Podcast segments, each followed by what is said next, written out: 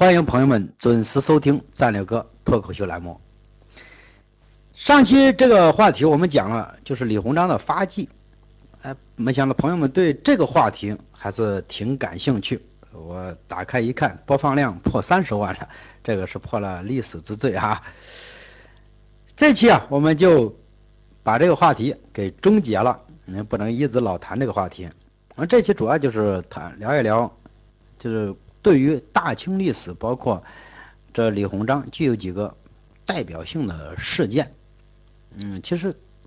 关于这一段这个历史呀，朋友们也都应该多多少少的都知道些。但我们今天拿出来把它拿出来再品读一下，其实对我们来说也算是一个小乐趣，也会给我们或多或少的呃一些反思。我们看，那就是这李鸿章，这是我们都知道，这是积极的，是洋务运动的推动者，也是他。一手的推动，试图把中国、把当时的大清和国际社会接轨，那么也变成一个现代化的强国。这种志向和远见，当然这都是没有错的。但是他却忽略了一个问题：你的整个国家机器还不是一个现代化的国家机器。所以说，有些时候，有些事你这样的话，你就嗯事半事倍功半。可不是事半功倍了，事与愿违到最后。你包括做事上也有不少的指责。嗯，他积极的推动就是海防，因为这他提出的，就包括中国的这个海洋战略安全，这个我想应该是李鸿章这是第一个人提出的。那当时就有一些大臣这弹劾他，说他只顾及这个海防。放弃了江防，比如就是新疆那边的防御。那其实我们如果全面的去看，谁不想都保啊，对不对？但是大清得有那个国力呀。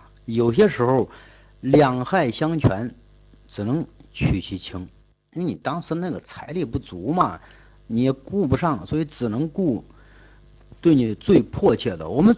当时对大清最迫切的，那还是来自于日本的压力。究竟这个西方啊，当时还真没有说，我非得要以军事手段去打你，还没真没有。只是那时候这个矛盾的主要的焦点就是义和团杀这个洋人，再一个就是这贪官污吏，这个去跟外国人打交道的过程中有。不守规矩，这个也是一个主要原因。当然，人家呃还是想通商来做生意嘛。当然，人家的做生意呢，肯定人家要沾光。但是你会会吃亏，可是你在吃亏中你也能学习。就像中国加入 WTO，这是一样的。你加入了以后，我们加入之前都在喊“狼来了，狼来”，但真加入了，对中国也没有什么太大的危害。相反，我们与世界接轨了。纵然在贸易上我们处于一个哎逆差，或者说人家沾光了，但是你也跟着学习了，也在进步。那有时候你这个得用战略眼光去看这个问题。那当时那个就是这个事，你顾此就要失彼，所以海防，因为你北京当时那个戈登临走的时候给。呃，主主这给李鸿章这个写了二十条，而其中一条就说，你北京首都离海这个海边太近，海出海口太近了，你不能轻易的延延战，要不将来人家会长驱直入直，直攻你的这个京都。这结果这个还真是被严重了，结果还的确是这样。当时主要的威胁，海上威胁就是来自于日本，因为日本明治维新以后。这个军事现代化，包括国家现代化推进的速度相当的快，相当的惊人。主要是他这一块儿。那么关于这个嗯辛丑条约，嗯，这个我想就是，就是指的就是八国联军呃打北京，但他为什么会导致八国联军一起打北京？其实这个是我们的。慈禧老太后给人家宣战的，他一次可不是给八国，一次给十一个国家宣战，同时给他们宣战，来吧，咱们拼了。但这个我们似乎有点不可思议啊！你作为慈禧，她应该做事是脚骨稳健、老谋深算的一个这样善很善于权谋的人，不应该这么冲动，这么偏执，我说这样宁为一玉碎玉碎的人拼一下。其实，他为什么要跟八国联军宣战？这里边还是有 有背后有文章的。那我就给你扒一扒背后的原因。他之所以给他宣战呢，你看当时是怎么回事？当时有帝党和后党。其实你别看一个大中国出现了两个核心，那就是帝党和后党。老慈禧当时是想废掉这个光绪皇帝，想把自己的呃妹妹家的儿子做帝位。当然，这个很多公外国公司这都不干，说你这个你这样做。你也太没道理了。慈禧说：“我这是我家事，你管得着吗？”那人家说：“你这可不是家事，你这是国事，你怎么能是家事呢？”但是中间有一段呢，慈禧等于是把光绪的这个呃权力给夺了，把他囚禁起来，囚禁起来，你包括康两党这个搞呃变法的这些，全部该抓的抓，该判的判，一去而散。嗯，当时就有国际压力，你这给慈禧这个这样的国际压力，就是逼他呀，呃，要还政于光光绪，那就是你你不能这么这么搞，人家毕竟是大清皇帝，我们还认他，因为因为国际社会上对于光绪还是较认可的，嗯，一他觉得他首先这算是一个明白人，明白君，明白君君王，懂得。呃，和他打交道啊，呃，好打一点。是是，你你作为一个呃国家的君王，国家的皇帝，你积极的推行变法，积极的与世界接轨，这个其实对西方来说是个利好，呃，人家也认可他。包括很多的老百姓，包括有些维新派的人，这是肯定是追随他，是比较的是认可他。你就包括，你就包括这个李鸿章。也是比较认可的，但李鸿章也同时也是很忠于太后的，因为这个毕竟人的人家的家世，所以他在这一块并没有选边站。但就是有一个就是这个荣禄啊，荣禄这个家伙有点坏。当时的这他就是把一封这个德国，要说这个事件还有点这个偶然性，要不是一些大事件的爆发。他有时候背后就是一个小小的偶然性，这一个偶然性就成为导火索，呃，把整个事件给撩开了。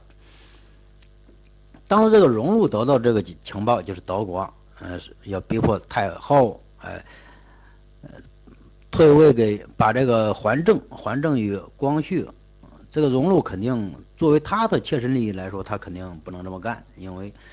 在康梁党这个被被干，还有这个光绪被囚禁这一段荣禄，那肯定是慈禧太后的马前卒，嗯，不少做坏事但荣禄肯定要自保啊，因为这个如果还政于光绪，那荣禄这脑袋就不保了。这也是一个，这个就是政客，我所说的政客，为了自保，自保也就一再在慈禧太后面前，那就一再的。怂恿，这是一个原因。再一个，慈禧太后啊，其实对外国人确实是呃没有好感，因为她的老头儿咸丰，那就是在 外国人这个逼迫下这个死掉的，所以确实也没有好感。再加上多年来受确实受这个呃外洋人的这种。侵害，呃，或者是欺扰，也真的是受够了。有时候作为一个女人，她的这个心理承受的极限，你一旦给她突破，那她就会发疯。所以在这一块儿，我感觉老慈禧确实是 有点不理智了，有点发疯了。慈慈禧其实想做的就是，你干嘛外，你洋人干嘛来我中国呀？我们自己，你关上你的门过你日子，我关上我的门过我的日子。就所以就实行这个闭关锁国的政策。其实你要说为什么要闭关锁国，这一块说起来还真是有点渊源。你看，大唐时期这个并可并不是闭关锁国，但是这个在到了明朝后期，尤其到清朝更甚，这才变得闭关锁国。因为最早是什么呀？最早这个我们的藩国，例如琉球。琉球当时可也都是中国，包括就琉球将来就是日本的。琉球、朝鲜，这还有越南，这都是中国的藩国，都是归大清的。这当时就来进贡啊，皇帝不兴做买卖，就来给皇帝进贡。但是一进贡，你拿一点土特产过来，皇帝爷一高兴，赏你个。赏你的东西，那是你拿的土特产十倍百倍，所以更多的人乐于来进贡。你包括那时候日本也来进贡，而且来的很频繁，经常过来进的贡。因为他日本人进贡拿到什么？就是刀啊，日本的东洋刀。但回去拿的那都是好东西，皇帝赏赐的嘛。所以说咱们咱们中国人对外国人呢还是很慷慨的，真的很慷慨。你对自己本国老百姓，呃，很吝啬，但对外国人，你还是很慷慨的。你说，我彰显我天朝神威，呃，天朝的这种大国气象 来赏给你了。最后这个导致日本人有几个日本人呢？嗯，就是来上贡，哥俩来来上贡，上贡在中国就打起来了。哦，他也上贡，他也上贡，那。因为争的还是利益嘛，所以这个老慈禧也嫌烦，不是老慈禧，当时这个清朝也确实嫌烦，哎你们别来了，我就我三个亲儿子，就就就是琉球、朝鲜这个越南，就他们每年来一次就行了，你们五六年来一次，在日本当时也不干呢，不行啊，我也当儿子吧，我我我我也那个一年来一次。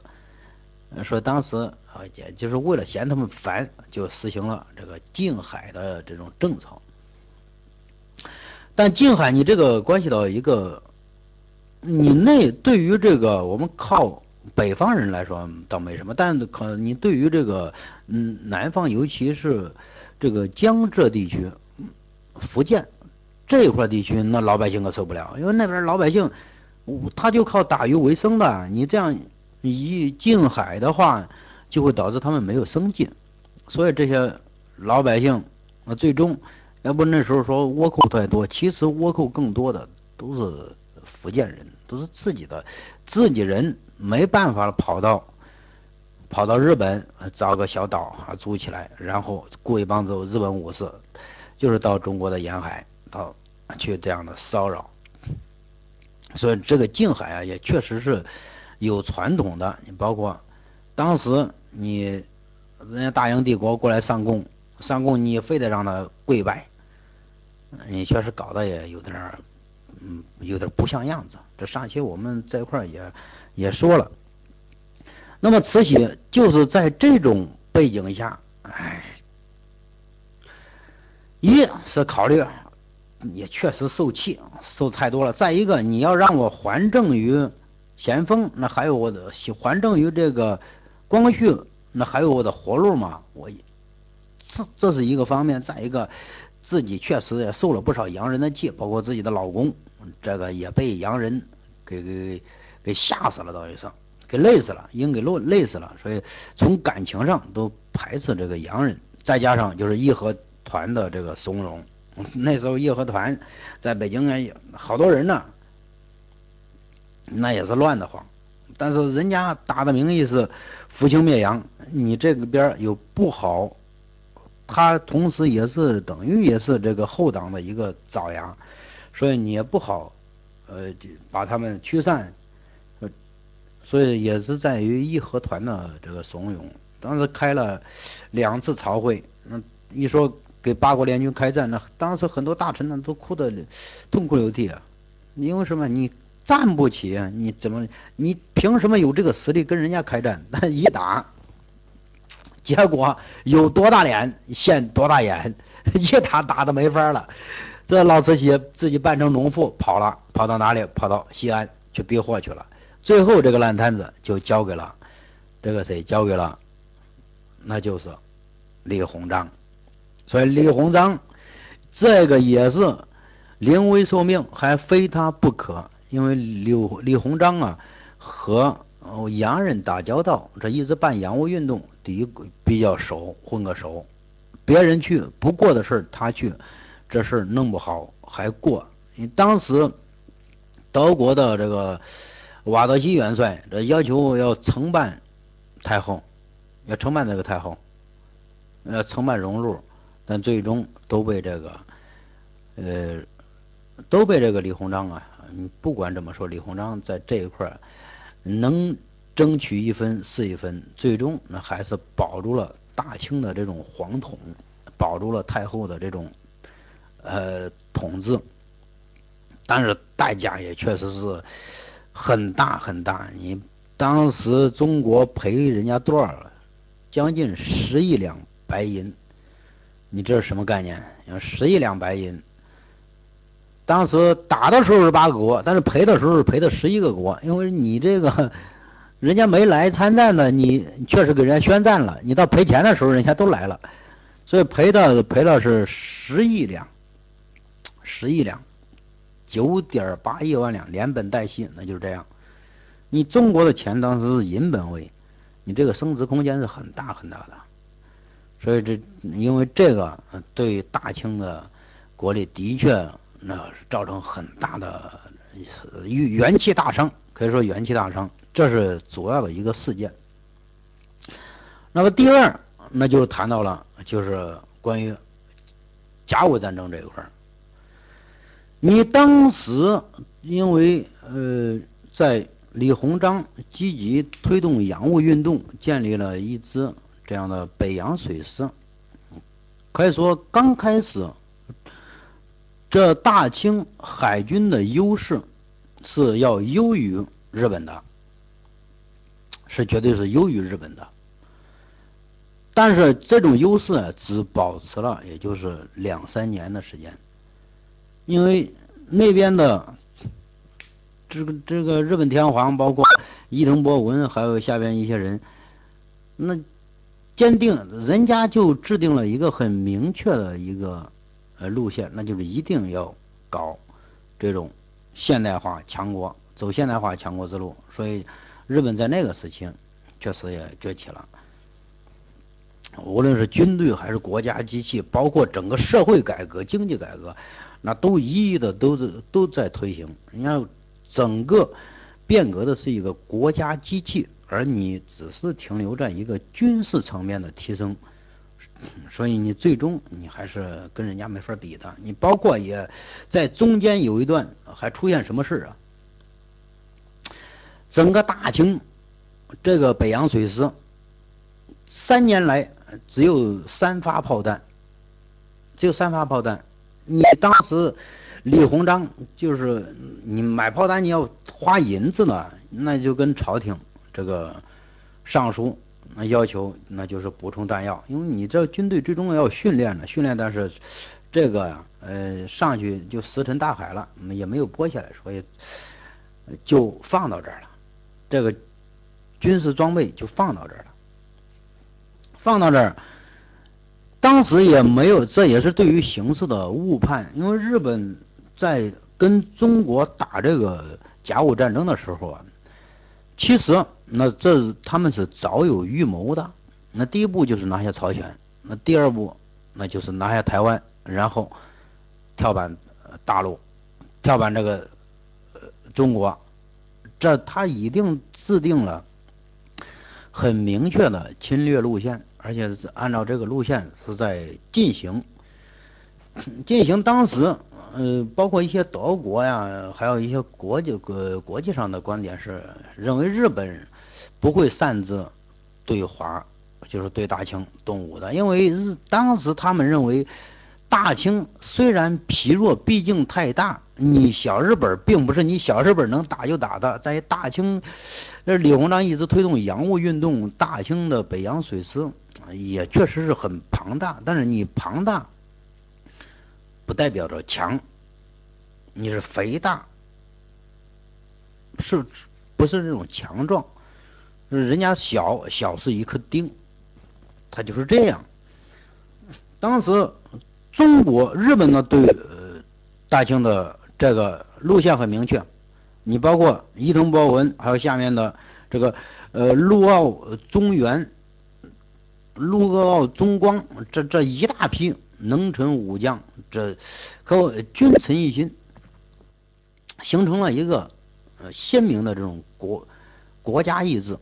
那就是我一定要打败大清，这是我必须的。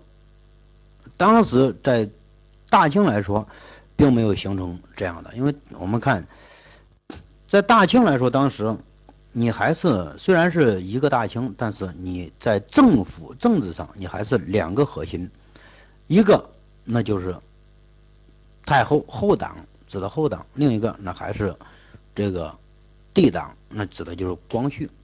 这边这一个后党，一个帝党，这就形成了两个核心。再一个，在对日态度上，那还这一块还不统一，那有的还是组合，有的还是组战，所以你整个这个战争意志你不坚决，所以就导致了第一打的时候你没有充足，没有做好充足的这个战备。也没想到战争会来的那么快，也是一个，也是一个偶然事件，你就来了。你包括你看啊，嗯，当时你作为李鸿章也好，他对形势也是有一个误判，因为李鸿章认为，首先他对于俄罗斯因为有中俄密约，那所谓密约呢，就是中俄要联防的。那个日本一旦要打过来，俄罗斯一定要出兵的，所以他对于这个是有一些这个一小心理上有点小依靠，所以这个战备也是确实不充足。再一个还寄希望于国际调停，因为李鸿章也清楚的知道，自己一手带的北洋水军虽然看着大，但是。很多军事也没有经过训练。再一个，仅仅六年的六年，六年前你是领先于日本的这个海军，但六年以后，人家已经超越你很多很多了。他对这一块也很清楚，他自己也能掂量出来，一旦严战，你嗯胜算可以说是很小很小的，所以 B 战。或者有策略的 B 战，这也许是他嗯这个比较明智的做法。但是 B 战嗯可不同于妄战，在这一块上，你同时还要做战备工作，因为这你不说能打赢，至少能不至于输得很惨。这个就是你战备的一个重要性。当时他也寄希望于国际调停，包括英国、法国这些德国啊这些国际公司，哎。一直出面调停，但问题是日本他不听你这个调停，所以当时他就受命于这个呃邓世昌说，如果跟日军在这个就是朝鲜这边吧，如果出现对峙，你先不要开起枪，等人家开枪。但是邓世昌的回应是，如果人家开枪，那我们就没有还手的几率了，机会了，我们倒不如先下手为强。所以给他发这样的电报的，看到这样电报，他就认认识到，哎呀，这这这个不妙了，情况不妙了。所以下面呢，也就是基于这个俄罗斯能出兵，但俄罗斯最终从的呃后来国家档案揭秘，俄罗斯的确是计划派兵的，就但是这个没有参战，确实是派兵来的，但是没有参战，最终。这甲午战争，这打响了。那么甲午战战争打响以后，这后果这大家都知道了。大京的这这个北洋水师，最后是完败。那最终还得坐到谈判桌前谈，但这一次那就是签订了马关条约。你包括，嗯，李鸿章在这一块儿到日本去签订这个条约，签订这个条约，可以说也真是算得上是鞠躬尽瘁了，能争一毫是一毫，能争点是争点，因为这一次去还被挨了一枪。拖着这个丧体去跟人家谈的这个条约，签的这个条约，但最终这个条约你签订，他都没有擅自签，你都要得到太后、得到皇上或者得到太后这样的授权，他只是一个代笔人。所以我们后来人把说李李李鸿章光签订一些这个丧权辱国的条约，其实这个是一个不公正、不客观的说法，因为他。毕竟是一个替罪羔羊，谁想签呢？那也是没招了。你不管是李鸿章也好，还是别人好也好，这个条约是一定要签的，是必须要签的。也许李鸿章签，或许会更更可能的挽回一些损失。我觉得，那应该是这样。李鸿章，你要说也是。这老爷子也是有血性。你离开了这个日本以后，从此发誓不再踏入日本领土一步。但是他确实也是这么做的，嗯，到最后死都没有再踏入这个日本领领土一步。那说实话，大清，你这个就是一个国家的大厦将倾，你。独木难支，因为你没法没法跟人家去比，人家已人家已经成为一个接近现代化的一个国家机器了，而你，嗯，这个大清加上义这几年义和团的运动，太平天国的闹腾，包括一些洋人再进来。日本的骚扰，你包括你这是光赔，呃，就是八国联军打北京的时候，你这是光赔钱，这是赔了这么多，但是你的损失那还要更大，因为你当时跑的时候来不及准备，你可以说人家进来以后，那就是像鬼子进村了一样，那见什么都抢什么，好东西都给你抢完了，那这笔损失还。也真是无法估算，包括把圆明园这都给烧毁，这这笔损失也确实都无法估估算。你经历这两次大清，那更是摇摇欲坠。呃，李鸿章啊，也真是一辈子算得上是一个能臣干将，一辈子兢兢业业、谨小慎微的。在为官，呃，做人上还是比较低调谦和，呃，但做事上还是呃颇有风范。你看啊，如果说大李鸿章是一个权臣，倒不，你签完这个中日条约，就是这个马关条约以后，马关条约那赔偿给日本的，这我们都知道，一赔就是。两亿多白白银，两亿两呃白银，这个就赔给人家了。然后那就是辽东半岛这个割让，把这个辽东半岛利益以及台湾这附属岛屿澎湖列岛这些都给割让给日本，所以才造成了后来这个五十年台湾被日本统治五十年，要不是现在台湾这个。他们都对大陆这种呃一个中国这样的观念淡化，或者说嗯没有这种观念，那就就源于这里。你一代人被人家统治了一一代人，更有李这个李登李登辉还说自己是日本人，包括那个叫谁那个歌星叫周杰伦的，也不是说自己日本人嘛，所以他们都都以自己日本人为荣。啊，这个就是这一块的历史。我们看，就是李鸿章，这个你他在临终的时候，也真是到老了。说实话，那真是累死了。那嗯也算是高寿，七十八岁这死了，也真算是高寿了。但是没有消停过一天。今天不是这里有事，呃，明天就是那里有事。一个人等于扛起了大清大厦将倾的这一肩，那真的也是压死了累死了。所以在他晚年这临终写了一首临终诗，那这个诗也是一直被后世流传。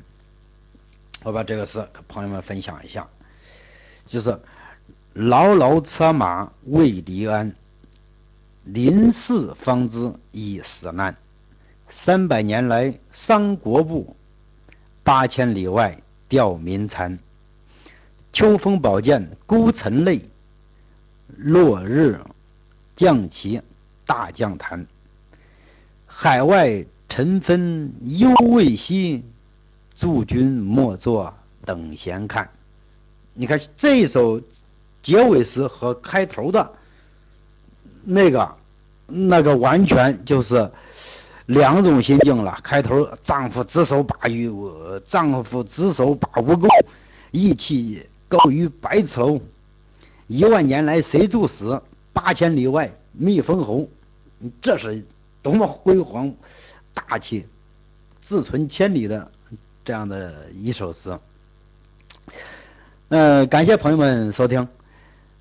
李鸿章，功过成败由你评说。咱们今天就到这里，谢谢大家收听。